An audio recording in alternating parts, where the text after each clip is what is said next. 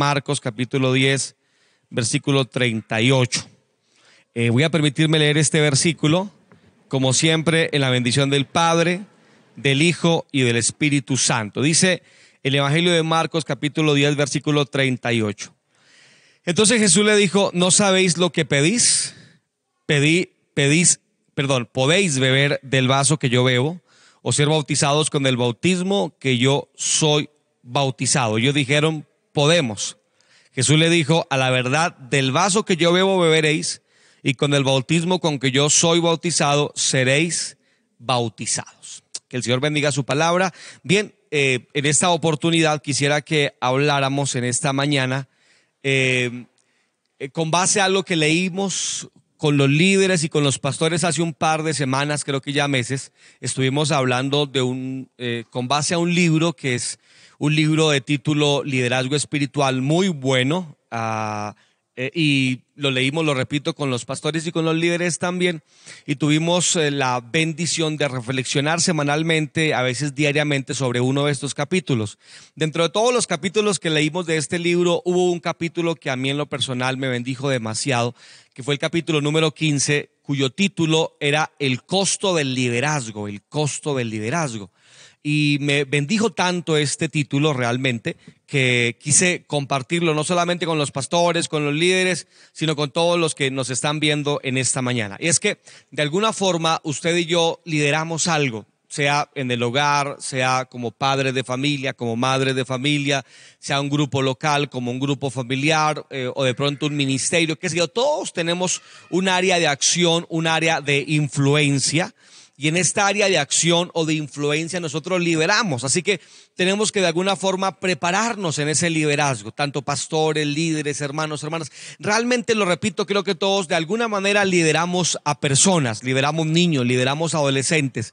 Y creo que hoy en día en la sociedad realmente hay una gran falta de líderes que sobresalgan y líderes a quienes podamos seguir. De hecho, estoy pensando que hoy en día la gente no sigue eh, predicadores, más bien la gente sigue líderes. Y creo que es lo que necesitamos. Lamentablemente, de hecho, no hay líderes visibles eh, a quienes nosotros o, en quienes nosotros podamos dejar que nos ilustren, dejar que nos guíen. Realmente son pocos las personas a las que podemos admirar. Lamentablemente en, el mundo allá afuera hay muchos ítems eh, a las que las personas quieren seguir y la mayoría de ellos son personas que no vale la pena seguir. Ahora, creo que no hay líderes suficientes hoy en día porque hay un costo en el liderazgo. Realmente ser líder no es fácil. Cuando se es líder, eh, se vulnera uno a una serie de situaciones, de críticas, de malestares. No todos siempre estarán de acuerdo con lo que nosotros decimos o pensamos. No todos siempre estarán de acuerdo con lo que nosotros somos o cómo manejamos las cosas. Y este es vulnerarse a algo y no todo el mundo está dispuesto a pagar ese precio de vulnerarse a algo. Algunos de ustedes que me están escuchando en repetidas ocasiones me han dicho, mejor a mí no me ponga a hacerlo, mejor yo no quiero cantar, yo no quiero hacer, yo no quiero tocar, yo no quiero predicar. Prefiero ver eh, la corrida de todo aquí desde, desde las gradas y no quiero meterme allá. Algunos de ustedes le huyen al liderazgo, no quieren inmiscuirse en él, porque han sabido ya que hay un costo que pagar, que hay un precio que pagar, que no es fácil, lo reitero una y dos veces, y no es fácil. De hecho, el libro de Santiago nos dice que no nos hagamos mucho de nosotros maestros porque recibiremos mayor condenación.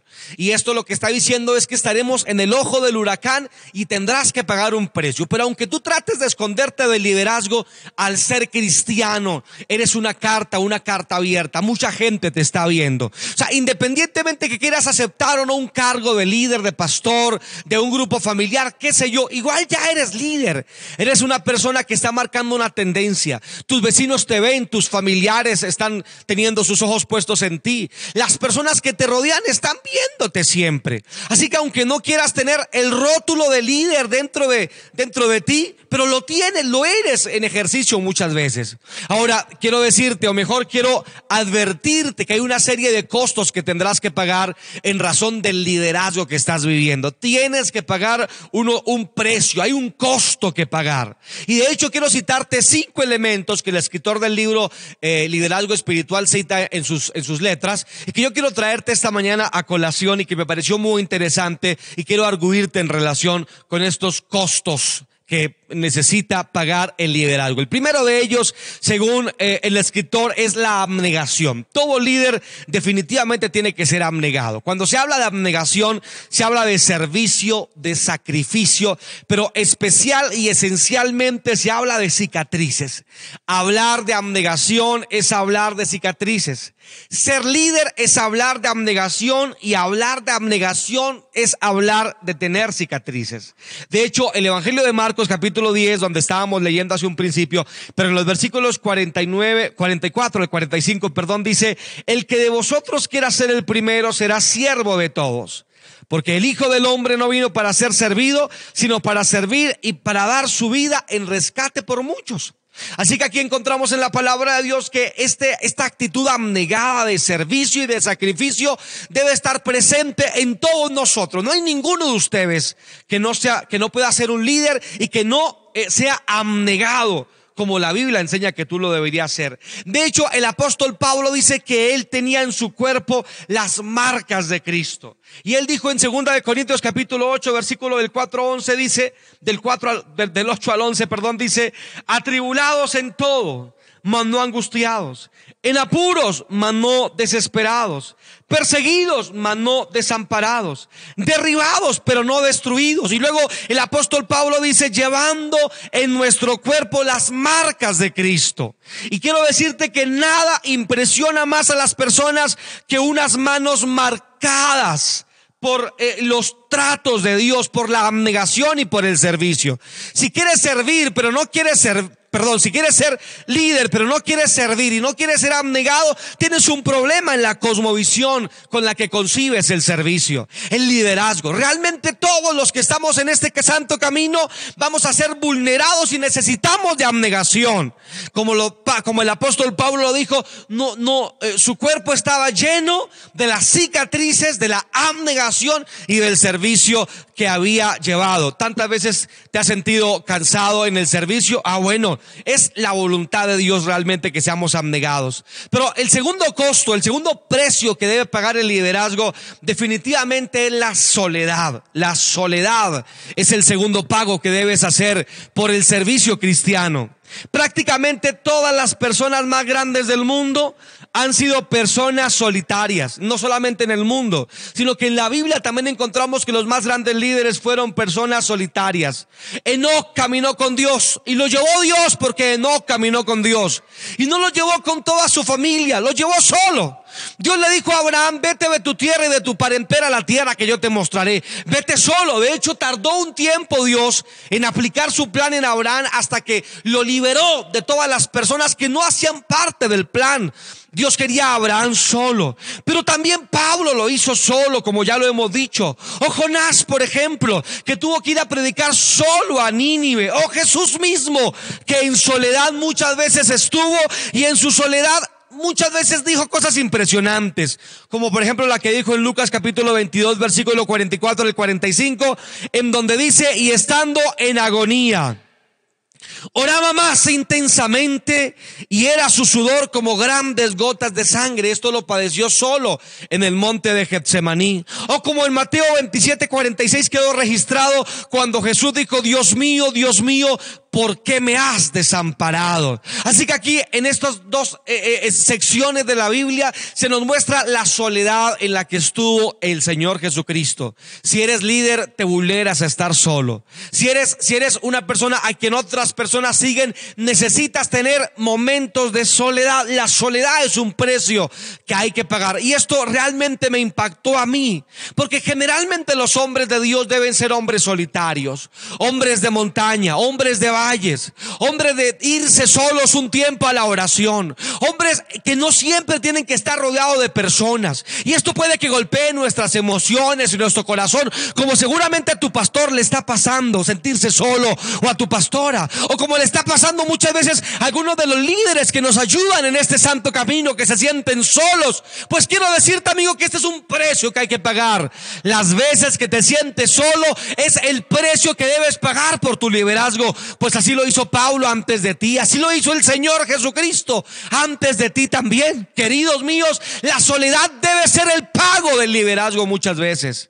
Pero no solamente el líder debe ser abnegado, debe ser eh, un hombre solitario, sino que número tres, el tercer costo del liderazgo es la fatiga. Me, impresionó lo que dice el escritor del libro Liderazgo Espiritual, Oswald Sanders, al respeto, al respecto, perdón, porque Oswald Sanders dice que al mundo lo administran hombres cansados. La fatiga muchas veces va a llegar. De hecho, seguramente la has sentido estos días. Y hablo por un momento con los pastores. No sé si tú como yo te has sentido también fatigado en esta cuarentena, en esta nueva forma en que se nos ha retado de hacer las cosas. No siempre es fácil. Bueno, no, no tengo que hablar de los pastores. Tú, mamita querida, que te sientes fatigada a veces con el quehacer de la vida y no sabes uh, por qué de repente estás fatigada. El, el diario, el trajinarlas, la vida, los, los, los correcorres mañaneros, las dificultades con tu esposo, con tus hijos, te puedes sentir fatigada también. O tú, señorita, que me estás escuchando en un momento, te puedes sentir fatigada. Pues este es el costo del liderazgo también. Este es el costo de que seamos cartas abiertas, de que haya gente que nos siga. Tienes que estar fatigado a veces. Se dice de Martin Luther King, de hecho, que era un hombre fatigado. Todos ustedes saben que al morir Martin Luther King, fue asesinado mientras escribía, o más bien mientras autografiaba uno de sus libros, fue asesinado, fue apuñaleado. Pero los que estaban en torno a Martin Luther King siempre dijeron que era un hombre que a veces se sentía fatigado, que no quería a veces hacerle las cosas, que se sentía sin fuerzas. ¿Te ha pasado eso, amigo? ¿Te has sentido sin fuerzas? Pues quiero decirte que yo me he sentido así más de una vez. El Evangelio de San Juan capítulo 4 y versículo 6 dice, entonces Jesús cansado del camino. Segunda de Corintios capítulo 4 versículo 16, el apóstol Pablo dice, no desmayamos, aunque este hombre exterior se va desgastando. La fatiga es entonces el precio del liderazgo. Y como dijo también el escritor, me fascinó esta frase que él dice, la fatiga es el precio del liderazgo, la mediocridad es el resultado de nunca cansarse. La mediocridad es el resultado de nunca cansarse. Quizás la fatiga es especialmente lo que está diciéndote que estás haciendo las cosas bien. Querido pastor, y perdóneme que hable hoy con los pastores y con los líderes de forma tan frentera, pero querido pastor que me estás oyendo, si te estás sintiendo fatigado, es posible que estás haciendo las cosas correctamente, ya que la fatiga es una de las muestras de que estás haciendo tu trabajo bien hecho. Pero número cuatro, todos tenemos que enfrentarnos al costo de la crítica también. Desde ya debes saber que para enfrentar la crítica debes enfrentarla con humildad Gálatas capítulo 1, versículo 10, el apóstol Pablo dice, si todavía agradara a los hombres, no sería siervo de Cristo. Hoy en día lamentablemente a muchos nos preocupa demasiado lo que las demás personas piensen de nosotros o piensen de lo que hacemos. La crítica es algo con lo que tenemos que aprender a vivir. Lucas capítulo 21 y versículo 17 nos dice, y seréis aborrecidos de todos por causa de mi nombre. Quizás seas aborrecido en tu trabajo, en la universidad, en el colegio, con tus familiares. Quizás seas aborrecido y aborrecida de tantas personas, pero tienes que aguantar la crítica, porque la crítica está dentro del plan de Dios incluso para nuestro servicio. En este aspecto de la crítica también Oswald Sanders dice dos cosas que me encantan. Primero, él dice, ningún líder vive un solo día sin que lo critiquen. Y la humildad nunca se pondrá mejor a prueba como, la en la intensidad eh, eh, que ocurre cuando llega la crítica. Así que tú puedes ser probado especialmente cuando te critican. Puedes ser probado especialmente cuando hablan mal de ti. Puedes ser probado especialmente cuando te menosprecian. Si te han menospreciado, tienes que entender que estás siendo trillado por la mano de Dios. Si piensan que tu liderazgo no vale la pena, Dios está trillando tu orgullo quizás, tu arrogancia, pues todos tenemos un tanto de esto. Pero si nos critican, nos señalan, nos golpean, esta es una excelente oportunidad en la que nuestra humildad va a ser probada. Este es el costo del liderazgo, queridos amigos. Ahora, quiero decirte en cuanto a la crítica también, que no debe ser indiferente a la crítica siempre, ya que no siempre la crítica es destructiva. De vez en cuando hay buena crítica y hay que escucharla. Si queremos ser buenos hombres y mujeres de Dios, debemos aceptar la crítica de personas que con una vida construida en Dios nos pueden dar buenos consejos y buenas críticas constructivas. Amigos, la crítica entonces es parte del costo, del precio del liderazgo. Pero finalmente, y para no extenderme demasiado en esta mañana, hay una última cosa que debes entender que te va a pasar como líder y es que te van a rechazar. El rechazo es muy importante a la hora de servir a Dios. Si no hay rechazo, mis queridos amigos, entonces tampoco habrá un buen liderazgo. El liderazgo debe estar marcado por el rechazo. Es interesante, pero quiero contarte a, eh, a, título personal, en primera persona, que muchas veces iniciando el ministerio fui rechazado. Realmente hubo personas que no me aceptaron como pastor. Otros no creyeron que yo tuviera un ministerio. ¿Cómo te ha pasado a ti cuando fuiste líder o cuando fuiste pastor? O incluso cuando empezaste el lugar que hoy, que hoy tienes, te rechazaron. Fuiste rechazado por otras personas. De hecho, el Señor Jesucristo lo probó muchas veces. Jesús muchas veces también fue rechazado. Juan capítulo 1 versículo 12 dice, a los suyos vino y los suyos no le recibieron. Y luego dice, pero a todos los que creen en su nombre les fue potestad de ser hechos hijos de Dios.